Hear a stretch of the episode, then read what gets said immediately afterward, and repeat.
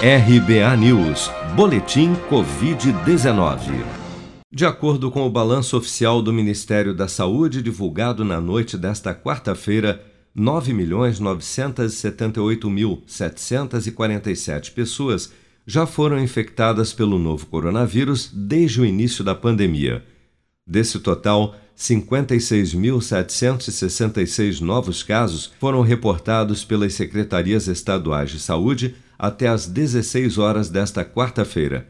Somente nas últimas 24 horas no Brasil foram registrados 1.150 novos óbitos, elevando para 242.090 o total de mortos pela doença no país.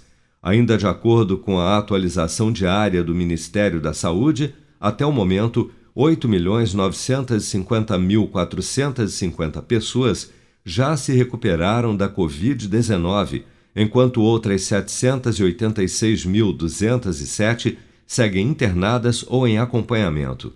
A vacina Coronavac apresentou bons resultados em testes contra as variantes inglesa e sul-africana do novo coronavírus e já está sendo testada pelo Instituto Butantan contra a mutação brasileira. Segundo o presidente do Butantan, Dimas Covas, a tecnologia usada na Coronavac de vírus inativado torna a vacina menos suscetível à perda de eficácia diante de novas variantes do coronavírus. Já tem teste contra essas duas variantes, a variante inglesa e a variante da África do Sul, e que mostraram um bom desempenho.